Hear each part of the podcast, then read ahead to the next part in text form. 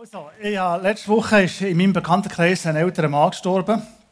Das war der Großvater von einem kleinen Mädchen, der ziemlich genau heute vor 15 Jahren gestorben ist, als ich beerdigt habe vor 15 Jahren, meine Nichte. Und vorhin, während dem Worship, ist es eigenartig, ist mir die Szene wieder in den Sinn gekommen, wie wir das kleine Mädchen beerdigt haben. Und das ist halt ja etwas Finales. Also wir, wir stehen hier im Grab, so ein kleines Särgchen, oder? Du das ins Grab legen. Äh, das ist also das ist ja der Supergau. Das ist ja traumatisch für die Menschen, die es erleben.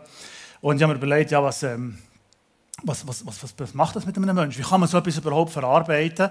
Ähm, und man muss sich klar machen, Christus ist, wo wir das Kind ins Grab gelegt haben, ist nicht so, dass es tot war. Es ist nur gestorben. Aber das ist ein grundlegender Unterschied. Christus erwartet das Kind bereits im Grab. Und ja, im Zusammenhang mit der Vorbereitung für die heutige Predigt habe ich online geschaut, um was geht es heute. Dann habe ich gesehen, dass der geschrieben hat, die Bibel ist unverzichtbar. Und dann habe ich mich gefragt, ja, warum eigentlich?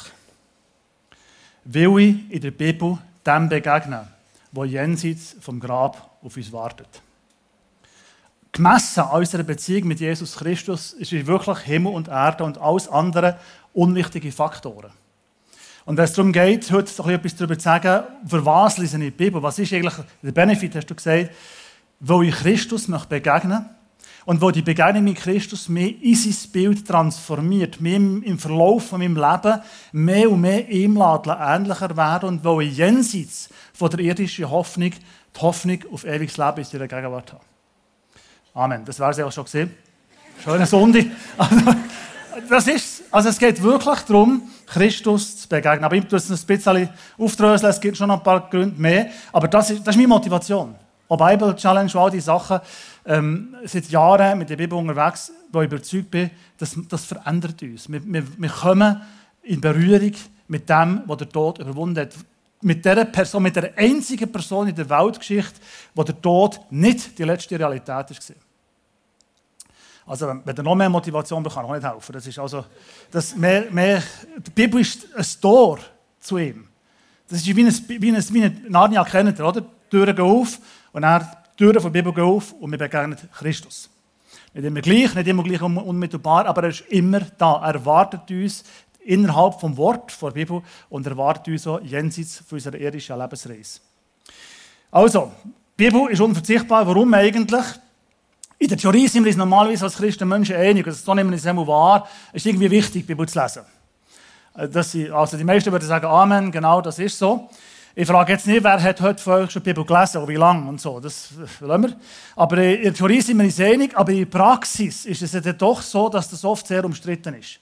Das mit dem Bibellesen, es kann ja sein, dass man morgen früher rauf muss oder sich einen anderen Zeitpunkt muss aber auf jeden Fall ist es umstritten eine umstrittene Geschichte. Ich möchte noch kurz drei Gründe erklären, warum das es mich motiviert, jeden Morgen früher aufzustehen, für wirklich genug Zeit zu haben mit Gott.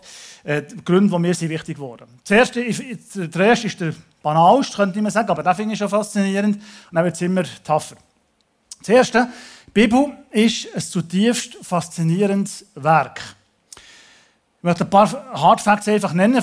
Diese Sachen habt ihr vielleicht schon gehört und diese Sachen sind vielleicht neu. Einfach rein die Faszination an diesem Buch.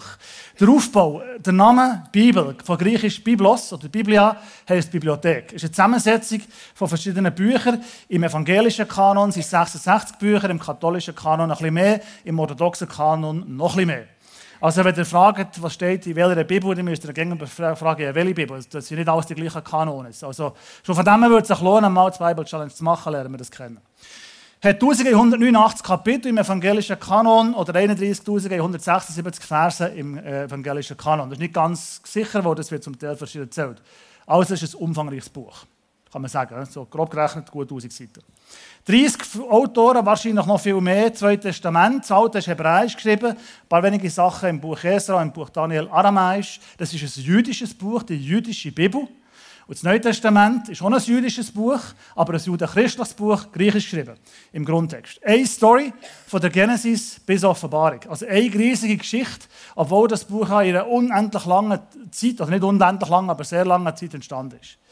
Und das ist der zweite Punkt, die Entstehung. Wie ist es entstanden? Das ist nicht vom Himmel oben runtergefallen. Ja, manchmal ist der dass die Leute das Gefühl haben, die Bibel ist Gottes Wort und flatsch ist plötzlich da gewesen. Das ist nicht so. Es war ein langer Entstehungsprozess. Zuerst hat man mündlich Geschichten überliefert. Die Bibel sind Geschichten. Der grösste Teil der Bibel sind Geschichten, die Menschen mit Gott erlebt haben. Darum ist es so wichtig, dass wir einander Anteil geben an dem, was wir mit Gott erleben. Wir erleben Gott und wir sollten einen Anteil haben an dem, was wir erleben. Es ist mündlich überliefert worden. Und dann ist er verschriftlicht worden und irgendwann dann zusammengestellt worden, 50, 14 Jahrhundert vor Christus. Ab dem 3. Jahrhundert ist die hebräische Bibel ins Griechische übersetzt worden. Das nennt man Septuaginta. Die griechische Übersetzung vom heutigen Alten Testament ist die Bibel der ersten Christen. Die ersten Christinnen hatten kein neues Testament. Das hat es noch nicht gegeben zu dieser Zeit. Die haben zu der Zeit gelebt, wo das Neue Testament geschrieben wurde. Die haben die Bibel in der griechischen Form, in dem, was wir heute als Altes Testament bezeichnen. Mündliche Überlieferung, schriftliche Überlieferung, das nennt man Tradition. Also Traditionen sind etwas extrem Segensreiches.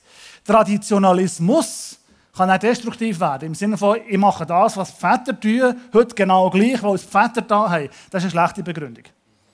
Es kann gut sein, das zu tun, was die Väter da haben. Das ist in vielen Fällen sehr angemessen, aber in diesen Fällen wird es dann Schuss ins Knie. Weil einfach die Zeit verändert hat. Es ist nicht mehr die gleiche Welt. Da müssen wir darüber nachdenken, was wir wie, wo, warum tun. Und das ist wichtig. Aber Traditionen sind grundsätzlich etwas sehr Segensreiches. Wir, können, wir, wir leben von den Traditionen der alten Kirche. Bis heute. Das heisst ja, großartige Geschichte, aber wenn ich es richtig erinnere, es gibt etwa 50 Jahre. Plus, minus. Ich weiß gar nicht, oder? Wie viel? 25. 25. Ich bin schon grosszügig. 25, 25 Jahre. Ganz ehrlich, mit allem Respekt euch gegenüber, aber auf dem Baum vom Christentum ist das davor ein Blättchen. So. Da gibt es schon noch mehr. Und das nennt sich Tradition und von der kann man lernen. Sehr viel lernen, das würde ich sehr, sehr wertvoll erachten. Also, Entstehungsgeschichte etwa 1000 Jahre vor der Bibel und auch von der Tradition vom Christentum bis heute. Und wir sind Teil, wir, sind, wir gehören alle zur Krone von dem Christentum. Eine grossartige Story. Also, du kannst auch Kirchengeschichte studieren, Dogmengeschichte, was es da schon noch so gibt. Du studieren dann am besten Theologie. Haben dann ein Päckchen zusammen. Verbreitung. Äh, das erste Mal ist die Bibel gedruckt worden, 1452. Äh, Im Gutenberg hat er vermutlich irgendwo gehört, mal schon Buchdruck, Buchdruck erfunden worden und so. Heute ist die Bibel in 719 Sprachen übersetzt. Das entspricht etwa 5,8 Milliarden Menschen, die sie lesen können. Teile der Bibel in 1593 Sprachen, das Neue Testament, und nochmal 1212 Sprachen einzelne Teile der Bibel. So dass heute theoretisch etwa 7,1 Milliarden Menschen die Bibel lesen können. Das ist der Weltbestseller Nummer 1, Verkaufszahlen weltweit etwa 40 Millionen pro Jahr. Ich habe mal ein Buch geschrieben, das oder andere, das ist nicht ganz so. Muss man, muss man fairerweise sagen, interessiert kein Mensch, wegen irgendjemand eine Dissertation geschrieben hat, so was. 40 Millionen pro Jahr. Also das Zahlen aus dem Netz, das, kann, das ändert natürlich auch Jahr, logischerweise. Die Wirkung. Völker verbinden. Schon Septuaginta, die griechische Übersetzung der hebräischen Bibel, ist ein Kulturtransfer vom orientalischen Denken ins griechische Denken. Und wir denken alle griechisch. Wir sind nicht bewusst vielleicht, aber es ist so. Wir sind alle sehr stark von griechischer Philosophie geprägt. Und die, der Kulturtransfer, hebräisch, griechisch, ist unvorstellbar wichtig gewesen. Das hat Völker verbunden. Und heute, die Bibel, wenn man 7,1 Milliarden Menschen zusammenbringen über ein Buch, hat das etwas Völkerverbindendes. Ich werde zuerst noch einen anderen Text sehen, der das schafft. Also es führt Menschen zusammen ins Gespräch. Es ist Menschenbild kulturstiftend. Das Menschenbild der westlichen Welt ist massiv stark von der Bibel geprägt. Und es ist grundlegend für die Menschenrechte. Tun wir mal begründen, warum das ein schwerst behinderter, geistig behinderter Mensch das gleiche Recht hat auf Leben wie ein kerngesunder Mensch. Das ist natürlich shocking, oder? Die Frage ist, geht doch gar nicht, natürlich. Aber ist nicht, es gibt Zeiten gegeben in der Weltgeschichte, wo genau das vernannt worden ist. Noch nicht so lange her, 70 Jahre, 75, so. Hat man gesagt, es gibt Leben, das ist nicht lebenswert. Wenn man die Bibel liest, muss man sagen, es ist Leben per se, weil es Mensch ist, egal wie, immer lebenswert, wo es von Gott geschaffen ist. Das sind Menschenrechte, also UNO-Charta 1948, könnt ihr nachlesen, 30 Menschenrechte und so. Eins ist das Recht auf Leben. Das ist unter anderem begründbar, weil die Bibel sagt, wir haben das Recht auf Leben. Also schon, schon von dem her enorm wichtig. Dann ist sie kunstfördernd, Literatur, ein Beispiel Thomas Mann, Josef und seine Brüder, Malerei, Rembrandt, der verlorene Sohn, Bildhauerei, Michelangelo, der berühmte David, Musik, Händel, Messias. Es gibt hunderte, tausende von Beispielen, die zeigen, die Bibel ist extrem auch kulturfördernd. Fazit von dem ersten, warum fasziniert mich die Bibel? Schlichtweg, es ist ein Bildungs- und Kulturgut ersten Ranges. Ich kann es anders sagen, wer die Bibel nicht liest, beraubt sich sehr vieler Kultur und bleibt unbildet in einem gewissen Bereich. So ist es. Ja, also, lest die Bibel, äh, tut euch etwas Gutes. Abgesehen von dem müssen wir uns vielleicht auch bewusst machen, dass die Bibel die schriftlich fixierte Grundlage ist vom Christentum.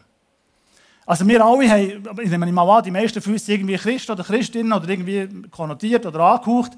Und wir haben irgendeinen Glauben, wir glauben irgendetwas, weil wir Christinnen und Christen sind. Und das, was wir glauben, ist uns überliefert im Neuen Testament und im Alten Testament, in der Bibel. Also wäre es vielleicht schon gut zu überlegen, was steht da drin. Also wenn ich wissen was ich soll glauben, könnte glauben, tät glauben als Christ, dann müsste ich vielleicht die Bibel mal lesen. Also nehme ich, vor, ich setze jetzt mal voraus, dass ihr die Bibel schon mehrfach gelesen habt, sonst macht es. Also das ist, das ist, das ist dort, wo wir schauen können, was, was glauben ich eigentlich? Was ist relevant für mein Leben und was weniger? Das ist der erste Grund. Der zweite Grund, wichtiger. Die Bibel ist ein Wegweiser in ein gelingendes Leben. Und jetzt mache ich gut jüdisch zwei Punkte und jeder Punkt hat zwei Züge zwei Bibelzeugen. Weil nach jüdischem Gesetz muss man immer etwas von zwei Seiten können bestätigen. Also immer zwei Texte. Der erste Punkt ist, die Bibel ist ein Wegweiser in ein gelingendes Leben. Und der erste Text, den ich lese, ist aus Josua 1, 7 bis 8.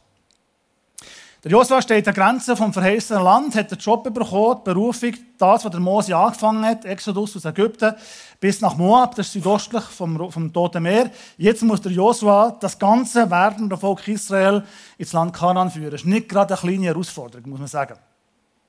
Folgendes, sei nur getrost und ganz unverzagt, dass du hältst und tust in allen Dingen nach dem Gesetz, das dir Mose, mein Knecht, geboten hat. Weiche nicht davon, weder zur Rechten noch zur Linken, auf dass du es recht ausrichten kannst, wohin du auch gehst.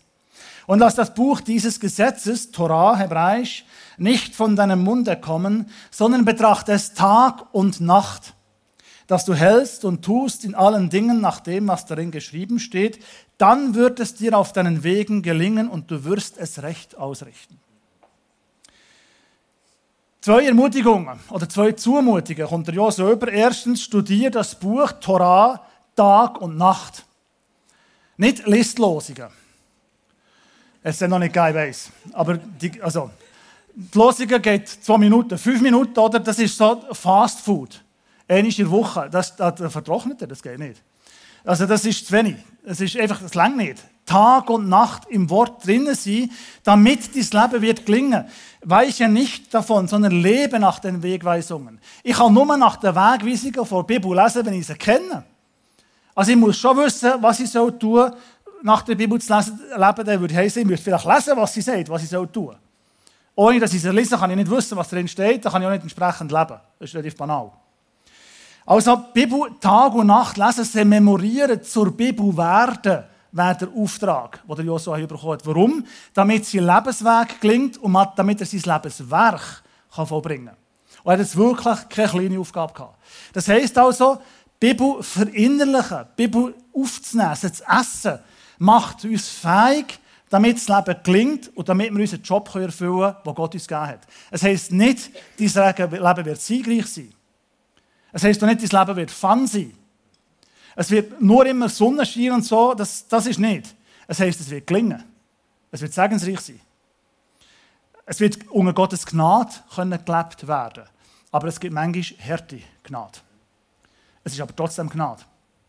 Die Bibel befeigt uns nicht um eine grandiose Prosperity und was weiß ich, was das alles für Gospels gibt, sondern zu einem Leben unter Gottes Segen. Zweite Zeuge, das Portal ins Prachtschloss den Psalmen. Der zweite Text, den ich gerne lesen würde, ist ein Psalmentext. Wohl dem, also der erste Psalm, die ersten paar Verse, wohl dem, der nicht wandelt im Rat der Gottlosen, noch tritt auf den Weg der Sünder, noch sitzt, wo die Spötter sitzen, sondern hat Lust am Gesetz des Herrn und sind über seinem Gesetz Tag und Nacht. Der ist wie ein Baum, gepflanzt an den Wasserbächen, der seine Frucht bringt zu seiner Zeit und was er macht, das gerät wohl. Psalm 1 und Psalm 2 ist so etwas wie das doppelte Portal ins Prachtschloss der Psalmen. Psalm ist ein Gebetsbuch, 150 Gebete, die uns einladen, die mitzubeten. Wenn der Psalmen betet, betet er die gleichen Gebete, die Jesus betet hat. Er hat die alle auswendig können. Die meisten jüdischen Menschen haben die Psalmen alle auswendig können, lernen es auswendig.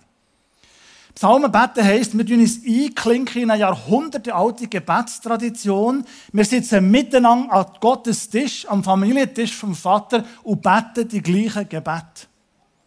Mir, geht manchmal, mir gehen manchmal die Worte aus. Bei allen Herausforderungen vom Leben. Ich habe vorhin mich gefragt, wie geht es? Ja, so zwei, drei Challenges, die gerade ein bisschen heftig sind. Und ich weiss manchmal am Morgen nicht mehr, was ich sagen soll. Ich weiß gar nicht mehr, was ich beten soll oft. Ich das, das ist, tut mir, geht nicht, ich schaffe, das erdrückt einen. Und dann können wir sagen, Herr, und hier da Psalm aufschlagen, also Psalm, ich bete dir vor, immer vor, zu, weiter. Und so oft erlebe ich, dass mir die Worte fehlen, aber dass ich dann mit dem Wort von Gott ich kann sozusagen Gottes Wort beten, indem ich Gottes Wort bete. Ich muss noch Psalmen beten. Also Psalm 1 ist ein Eintritt, ein Doppelportal, Psalm 1 und 2, rein ins Prachtschloss der Psalmen. Betet, leset Psalmen. Äh, hier wird der Idealvollzug von einem gläubigen Menschen beschrieben, so im Kontrast zu den Gottlosen. Es wird der Mensch für selig gepriesen, weil er sich in einer gottlosen Welt bewährt weil seine höchste Maxime ist, Leben nach Gottes Willen und weil seine ganze Existenz brutto auf Gott geworfen bleibt. Christ sein oder Christin sein ist nicht ein Hobby. Genauso wie Jude sein oder Jüdin sein nicht Hobby ist. Das ist immer existenziell. Das ist immer, Christi kann man nicht, also ich bin kürzlich gefragt worden, muss, muss Jesus im Leben von einem Christ oder Christen eine Rolle spielen? Ja, ich habe die Frage nicht ganz verstanden. Also das ist irgendwie, äh, ich, bin, ich nenne mich Christ, das heißt Nachfolger von Christus. Wenn Christus keine Rolle spielt, also, wie muss ich was soll man, es ist komisch, oder? Also ich finde klar, also man kann doch nicht neben Christus, der muss doch irgendeine Rolle spielen. Wenn ich also Christus sein müsste ich vielleicht dem Christus nachfolgen und das kann ich unter anderem tun, indem ich die Gebet bete, wo er mir vorbetet hat. Er bietet mir es ja an. Es ist doch hilfreich, das irgendwie zu nutzen, das Tool. Ein solcher Mensch sagt Nein zur Gottlosigkeit von aller Art und Ja zur Torah. Torah ist äh, hebräisch und heißt äh, Gesetz. Also es wird im Griechischen übersetzt mit Nomos, das heißt aber Gesetz, und das griechische Wort Nomos wird auf Deutsch übersetzt mit Gesetz. Und das ist eigentlich auch richtig. Nur haben wir oft falsche Konnotationen. Gesetz heisst, nein, ich kann auf der Autobahn maximal 120 fahren und ich muss rechts fahren. Straßenverkehr. Das ist zwingend in der Schweiz. Außer in England, glaube ich, in Indien glaube ich, und so. Aber sonst ist das einig, oder? Und das, ist, das fängt mir ein. Ich kann mit, nicht mit 150 auf der Autobahn, also ich, das ist ja doof, also das ist nicht sinnvoll. Ich muss 120 und ich muss rechts fahren, das, das tut meine Freiheit beschränken. Aber gleichzeitig macht das Leben möglich. Wenn nämlich jeder fährt, wie er will, haben wir das ultimative Chaos. Das hebräische Wort Torah meint Gesetz im Sinn von lebenswegweisenden Massnahmen. Die wollen Leben fördern. Torah, die Bibel, die das Leben möglich machen, nicht einschränken. Aber die Illusion, es gibt völlige Freiheit in meinem Dasein, das ist absoluter Quatsch. Das ist schon physikalisch falsch. Wenn ich da rauskomme, dann muss ich mich nicht darum kümmern, ob ich Christ bin oder nicht. Das erledigt nicht die Schwerkraft. Das ist ein Gesetz, ein physikalisches Gesetz. Es hat nichts mit Christsein zu tun. Ich muss, es gibt Gesetzmäßigkeit in dieser Welt. Ich gehöre zu dieser Welt. Ich bin dieser Welt unter, unterworfen. Punkt. Schluss.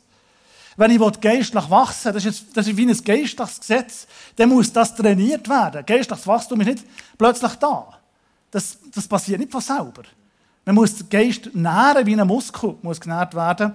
Das heisst also, Torah verinnerlichen, weil es eine lebensfördernde Massnahme vorgeht, wo es wegweisend ist in ein gelingendes Leben. Nicht in ein quasi Sun, Fun Nothing to Do, sondern ein segensreiches Leben. Nochmal, das ist nicht das Gleiche. Ja, ein solcher Gläubiger wird hier beschrieben mit einem Baum, der immer grün ist. In seinem Schatten ist gut sein, der kann man verweilen, der kann man zur Ruhe kommen. Er trägt reiche Frucht und die Frucht kann er anderen verschenken. Und er wird zum Reichen sagen für die Gesellschaft, wo er ein Teil davon ist. Ich möchte gerne ein solcher Mensch sein, der zum fruchtbringenden Baum wird für andere Menschen. Und das passiert nach Psalm 1, indem ich die Psalmen lese, indem ich mein Wort vertiefe, dass ich das Wort esse. Das ist nämlich Gemeinde im Bereich. Nicht einfach zwischen einmal einen Text lesen, sondern das Wort verinnerlichen, vertieft aneignen. Der dritte Grund, der wichtigste für mich, warum lese ich die Bibel. Die Bibel ist ein Ort von der Begegnung mit Gott und mit seinem Wort, Christus. Christus hat, Gott hat ein Wort, das ist Christus. Und das eine Wort Christus hat sich im geschriebenen Wort offenbart. Das Wort nennen wir Bibel. Ich würde gerne wieder zwei Züge gut Hebräisch denkt, bemühen. Das erste ist Deuteronomium 6, 4 bis 6. Wenn ihr nicht wisst, was Deuteronomium ist, bei einer Bible Challenge besuchen.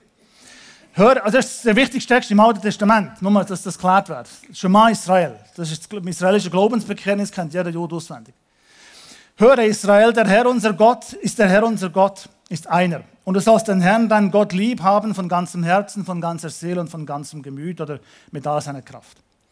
Und diese Worte, die ich dir heute gebiete, sollst du zu Herzen nehmen und sollst sie deinen Kindern einschärfen und davon reden, wenn du in deinem Haus sitzt oder unterwegs bist, wenn du dich niederlegst oder aufstehst. Der historische Kontext von diesem Text hier, Wüste Moab, südöstlich vom Toten Meer.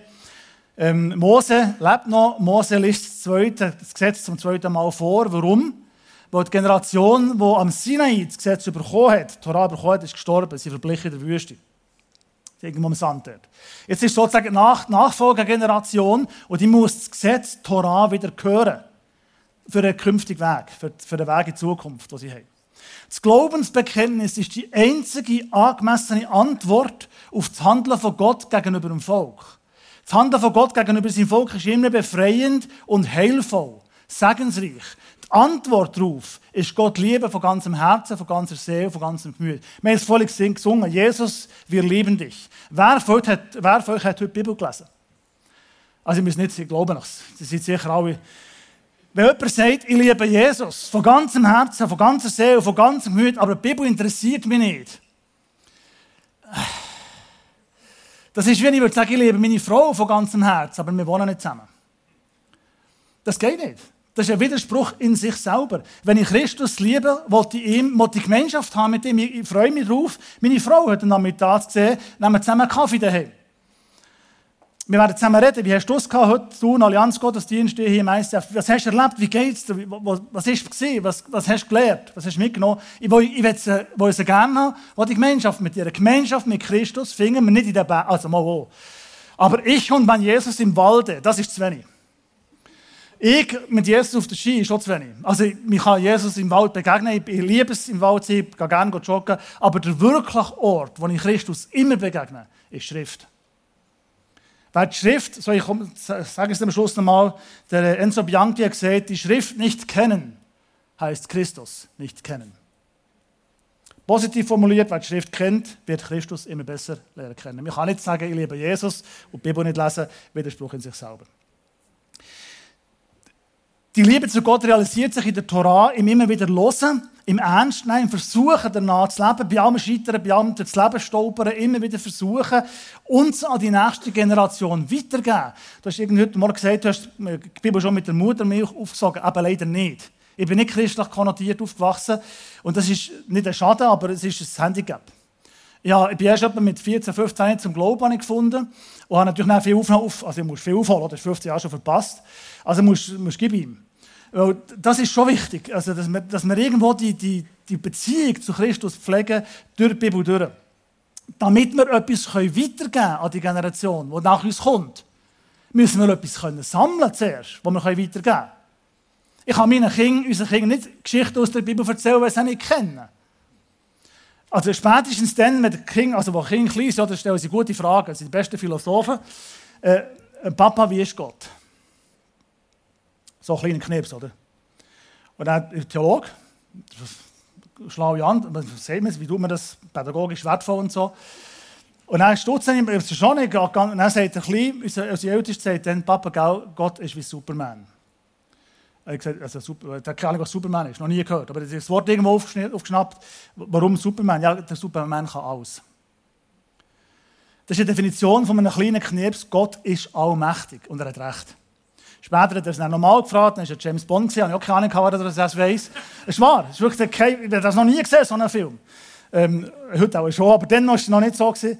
Aber das, das, die Gottesbilder verändern sich, die entwickeln sich. Aber der Punkt ist, dass wenn wir, wenn wir gefragt werden, sollten wir eine Antwort geben, kindgerecht Antwort geben. Und für etwas, können, das hochkomplex und unfassbar ist, können zu vermitteln, müssen wir es verinnerlicht haben. Wir können nur etwas weitergeben, was man wirklich verstanden hat. Letzter Text, zweiter Züge zu diesem letzten Punkt hier, die paulinische Ermutigung. Der Paulus schreibt an Timotheus folgendes. Du aber bleibe bei dem, was du gelernt hast und was dir anvertraut ist. Du weißt ja, von dem du gelernt hast und dass du von Kind auf die Heiligen Schriften kennst. Also das Alte Testament natürlich, die hebräische Bibel, Ansätze nicht gegeben. Die dich unterweisen können zur Seligkeit durch den Glauben an Christus Jesus. Denn alle Schrift von Gott angegeben ist, nütze zur Lehre, zur Zurechtweisung, zur Besserung, zur Erziehung in der Gerechtigkeit, dass der Mensch Gottes vollkommen sei, zu allem guten Werk geschickt. Der Paulus ratet an Timotheus, seinem Nachfolger, seinem wichtigsten Mitarbeiter, die Schrift zu lesen, in der Schrift zu bleiben. Bleibe in dem. Nicht lies. Das ist auch wichtig. Lesen ist, hilft. Aber wenn man es gelesen hat, verinnerlichen drin zu bleiben in der Bibel. Die Schrift ist erstens von Gott inspiriert. Griechisch Theopneustos. Von Gott durchgeistet, heißt es hier. Wenn das stimmt, der atmet die Schrift Gottes Geist. Und Gottes Geist entspricht dem Geist von Christus. Das heißt, wenn ich die Schrift lese und durch Gottes Geist Christus, sein Geist begegne, dann begegne ich Christus selber. Und wenn ich Christus begegne, begegne ich immer am Auferstandenen. Und wo der Auferstandene den Tod überwunden hat, wie ich es am Anfang gesagt habe, macht er auch mich fähig, mich zu transformieren in sein Bild. Ich werde durch Begegnung mit Christus, Christus immer ähnlicher, dass der Mensch Gottes vollkommen sei, heißt hier. Und wenn ich Gott immer ähnlicher werde, macht mich das fähig, mit der Zeit seinen Gedanken, seinem Willen, seinem Herz entsprechend zu leben. Ich muss das Herz von meiner Frau kennen, für Entscheidungen zu treffen für sie, wenn sie nicht da ist. Und da ich 30 Jahre geheiratet bin und in gewissen Lebenssituationen weiss, wie sie würde entscheiden, kann ich die Entscheidung für sie fällen. Aber ich muss das schon zuerst 30 Jahre kennen. Das alles befeigt mich zu einem Leben nach Gottes Willen, zu allem guten Werk geschickt. Die Hauptmotivation für mich ist, warum lese ich die Bibel? Ich möchte gerne Christus begegnen und in der Begegnung mit Christus ihm ähnlicher werden, Gott ähnlicher werden, damit Gott durch mich zum Segen für die Welt kann werden Weil der Tod soll nicht die letzte Realität haben, weder hier in der irdischen Welt noch zukünftig, wie wir es am Anfang gesehen haben. Zusammenfassung, warum lesen wir die Bibel? Warum lesen wir die Bibel? Warum würde ich es euch empfehlen? Die Bibel ist unverzichtbar. Warum eigentlich? Weil die Bibel erstens ein zutiefst faszinierendes Buch ist, also das faszinierende Buch von der Weltgeschichte schlechthin. Zweitens, weil sie ein Wegweiser ist in ein wirklich gelingendes, segensreiches Leben. Und drittens, weil die Bibel vielleicht der primäre Ort ist in dieser Welt. Nicht der einzige, ist mir völlig klar. Aber doch vielleicht der primäre Ort, wo ich Gott und seinem Wort begegnen kann. Jesus Christus selber.